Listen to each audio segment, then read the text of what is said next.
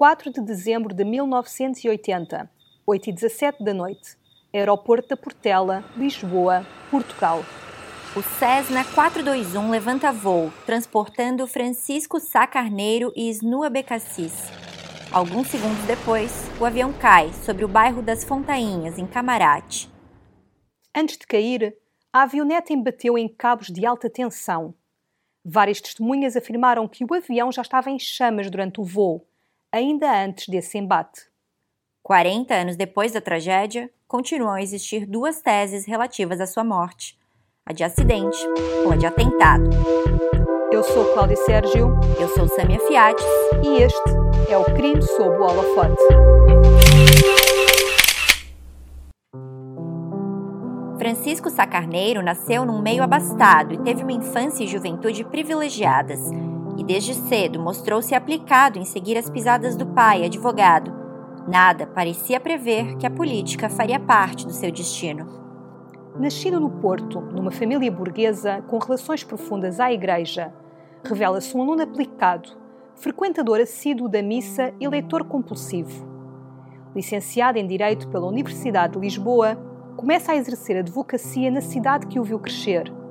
Rapidamente cria fama e torna-se conhecido pelo seu espírito sagaz e combativo e pelo enorme carisma, de que tanto se iria falar alguns anos depois. Ainda quando estava a terminar o curso, conhece Isabel, com quem começa a namorar em 1955. Tinham muita coisa em comum, a começar pelo meio em que foram criados. Tal como ele, Isabel era de uma família burguesa do Porto e foi educada de acordo com valores tradicionais. O passo natural seria o casamento. Francisco e Isabel casaram-se a 13 de maio de 57. Francisco, o filho mais velho do casal, nasce dez meses depois. No espaço de seis anos, os seus irmãos Isabel, Teresa, José e Pedro. Profundamente religioso, Sacarneiro fazia suas orações diárias no elétrico a caminho do escritório de advogados. Todos os dias participava na Eucaristia com a mulher. E foi ao lado de Isabel que se juntou às equipas de Nossa Senhora, conduzidas pelo Frei Bernardo Domingues. Ali falava-se da responsabilidade do católico para com o mundo. O tema interessa-o. A fé de Sacarneiro torna-se sentido de intervenção na sociedade. É o catolicismo que vai conduzi-lo à política. Sacarneiro acredita que pode mudar o regime por dentro quando se dá a passagem de testemunho de Salazar a Marcelo Caetano. Em 69, integra a lista da Ação Popular, que substituiu a União Nacional, partido único do Estado Novo, Sá Carneiro tem uma certeza: quer fazê-lo como independente. O jovem deputado transforma-se em líder da chamada ala liberal do partido. Seu trabalho foi no sentido de criar condições para fazer a transição da ditadura para a democracia. Defendeu a amnistia para os presos políticos, a liberdade de imprensa, a fiscalização da PIDE, a autodeterminação dos povos das colônias, a eleição do presidente da República por sufrágio universal participou num projeto de revisão constitucional em 1970, na qual propunha a restituição de um sistema de direitos, liberdades e garantias para todos os cidadãos. A proposta foi chumbada e Sá Carneiro demite-se ao final de três anos como deputado e de 85 intervenções na Assembleia Nacional. Nenhuma das suas propostas tinha sido aprovada. Em maio de 74, 11 dias após a Revolução dos Cravos, funda o PPD com Francisco Pinto Balsemão e Joaquim Magalhães Mota. Foi o militante número um. No discurso em que anuncia um novo partido, disse: Nesta hora de libertação, havia que corresponder a tal responsabilidade juntamente com todas as forças autenticamente democráticas. Primeiro secretário-geral do partido, integra o primeiro governo provisório. É eleito para a Assembleia Constituinte em 75 e, no ano seguinte, deputado. Três anos depois, nasce a Aliança Democrática, uma coligação do PPD, PSD com a CDS de Freitas do Amaral e o PPM de Gonçalo Ribeiro Teles. A coligação vence as eleições legislativas com maioria absoluta. A 3 de janeiro de 1980, o então presidente da República, Ramalhianes, chamam para formar governo. Mas há sempre um preço a pagar. Os anos dedicados à política afastam-no cada vez mais da família. Isabel e os filhos continuam a viver no Porto. Sá Carneiro passa a semana em Lisboa. Em dezembro de 74, dá-se um duro embate na sua vida. Adoece gravemente e é internado de urgência com uma obstrução no intestino. Fica entre a vida e a morte. É operado duas vezes em Londres e recupera no sul de Espanha quando regressa ao país em setembro de 75, abraça novamente a vida política e as visitas ao porto tornam-se mais escassas. Isabel e Francisco estão cada vez mais afastados.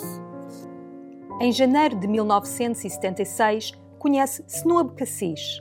Filha de um casal de jornalistas dinamarqueses, Snu, que em dinamarquês significa inteligente, era a fundadora da Don Quixote, editora que se notabilizou por publicar livros considerados de esquerda ainda durante a ditadura.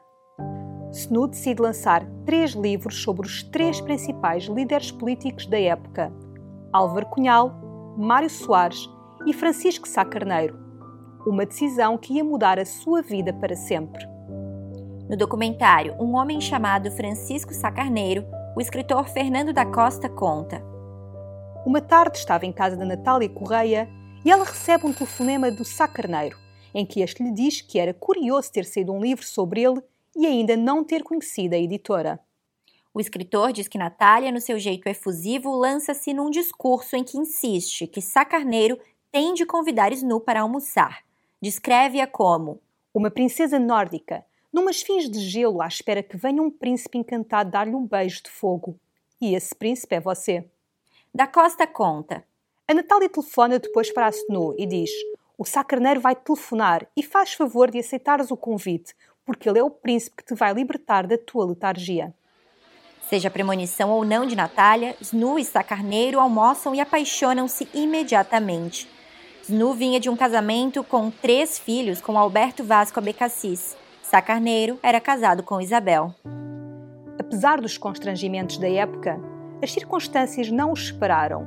Em vez disso, tornaram-nos mais fortes. Não era uma autêntica cidadã do mundo, uma mulher emancipada, culta independente, Sá Carneiro ganha a seu lado uma vida para além da política.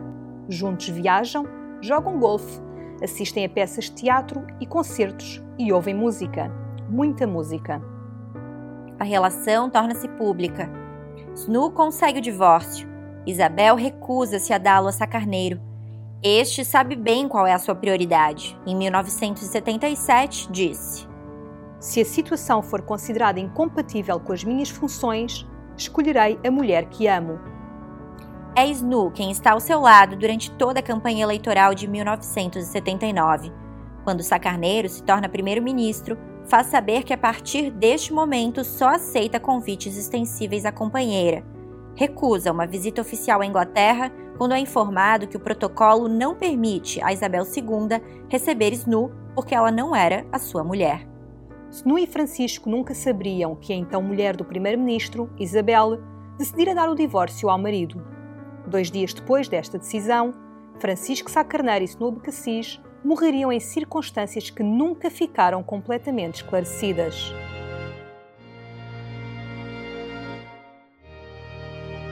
A 4 de dezembro, pouco depois das 7 horas de uma noite escura e fria, Snu, de 40 anos, e Sacarneiro, de 46, viajaram até o aeroporto da Portela, sem batedores. Às 7 e meia, entram no Cessna 421 de matrícula YV314P.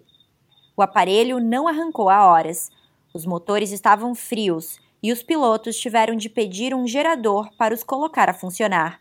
Às 8 horas e 17 minutos, levantou o voo. Segundos depois, o avião caiu sobre o bairro das Fontainhas, em Camarate, ao embater numa casa. Os destroços ficaram espalhados numa viela e uma rua próxima. O cenário era de horror. Algumas casas queimadas, carros destruídos e os corpos tapados com cobertores.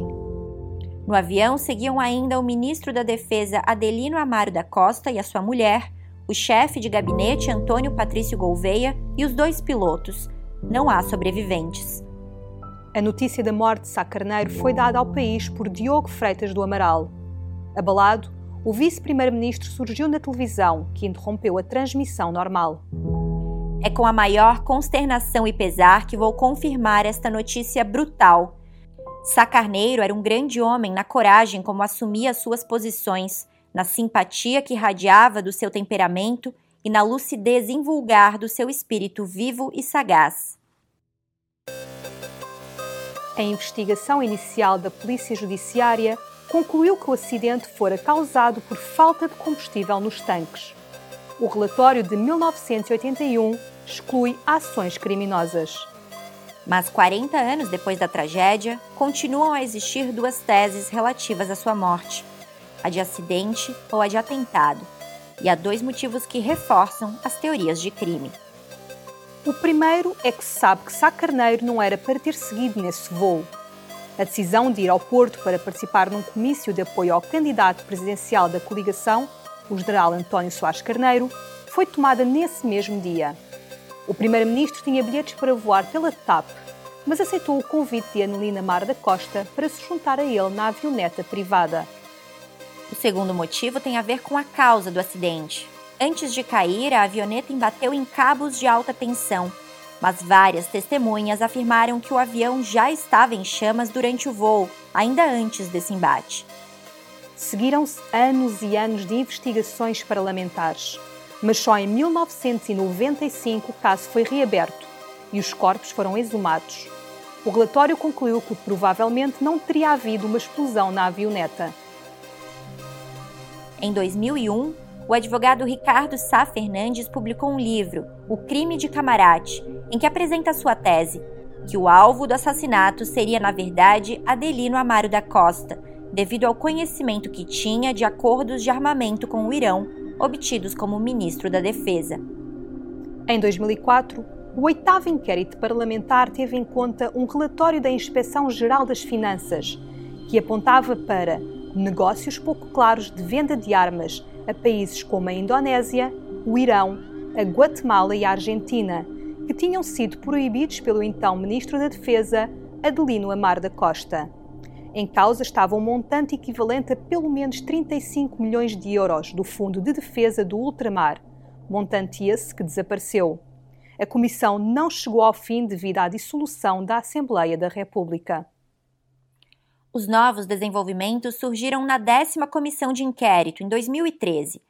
Nesta, depuseram o especialista em exploração de minas Henrique Miranda e o engenheiro metalúrgico José Cavalheiro, ambos docentes universitários que desmontaram a primeira versão oficial de acidente.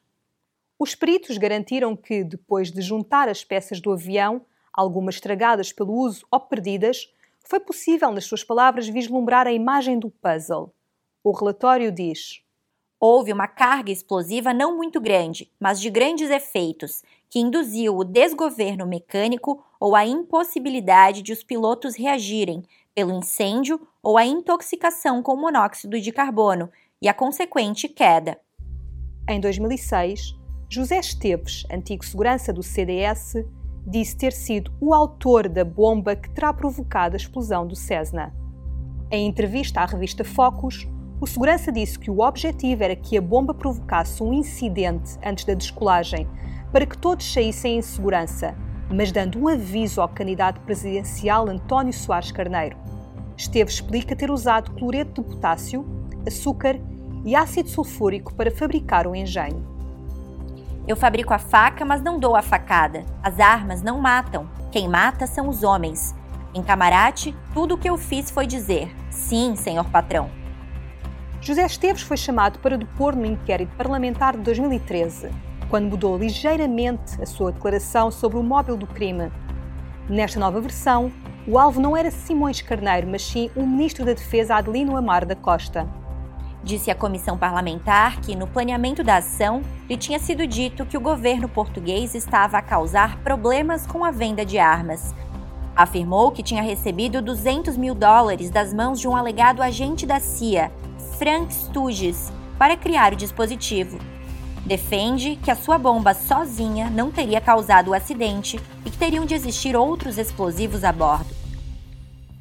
Quem também assumiu envolvimento no caso foi Fernando Farinha Simões, que em 2011 publicou uma confissão na internet em que afirma ter sido incumbido pela Agência Central de Inteligência dos Estados Unidos para liderar a operação, que custou 750 mil dólares, dos quais 200 mil foram entregues a José Esteves. Na comissão de 2013, Fernando Farinha Simões também foi ouvido e não negou a confissão de 2011, apesar de dizer que não se lembrava de diversos factos e datas. Na época da confissão e dos depoimentos, Farinha Simões cumpria pena de prisão por outros crimes. A Comissão Parlamentar de 2013 realça também outro pormenor que reforça as teorias de atentado. José Moreira, o dono da Cesna, e a sua companheira Elizabeth Silva foram encontrados mortos no seu apartamento, em Carnaxide, a 5 de janeiro de 1983.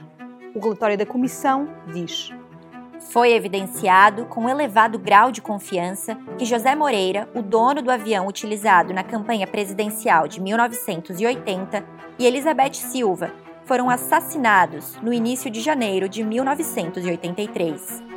Na época, as investigações apontaram para um acidente doméstico e concluíram que José Moreira e Elizabeth Silva morreram depois de inalarem monóxido de carbono, libertado pela combustão do esquentador. Tudo aconteceu dias antes de José Moreira ir testemunhar na Comissão Parlamentar de Inquérito sobre a queda do Cessna, depois de ter afirmado possuir informações relevantes sobre o assunto. O relatório da Comissão Parlamentar refere ainda. A atuação da Polícia Judiciária na investigação à morte de José Moreira e Elizabeth Silva foi deficiente e apresentou lacunas inequívocas, sendo difícil crer que se tenha devido apenas a eventuais descuidos. Na verdade, passados vários anos, de acordo com o relatório preliminar da 10 Comissão Parlamentar de Inquérito à Tragédia de Camarate, o casal terá sido, com elevado grau de confiança, assassinado. O relatório final da 10 Comissão Parlamentar de Inquérito à Tragédia de Camarate reafirma a tese de atentado e aponta lacunas à atuação da Polícia Judiciária e da Procuradoria-Geral da República. Nas conclusões finais do texto, lê-se: A queda do avião em Camarate na noite de 4 de dezembro deveu-se a um atentado. Além da comissão mais recente que investigou o caso, outras sete investigações parlamentares também concluíram que a queda do avião foi causada por um atentado. Marcelo Rebelo de Sousa foi o primeiro presidente da República em funções que declarou que o antigo primeiro-ministro e a mulher que amava morreram vítimas de um atentado. O caso nunca foi a julgamento.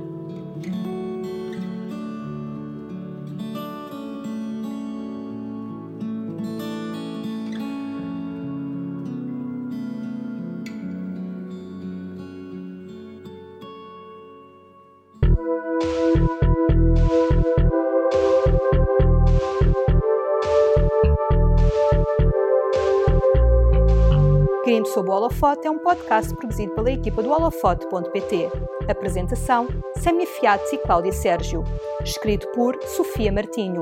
Captação de áudio: Jorge Verdasca. Edição: Jorge Verdasca e Samia Fiates.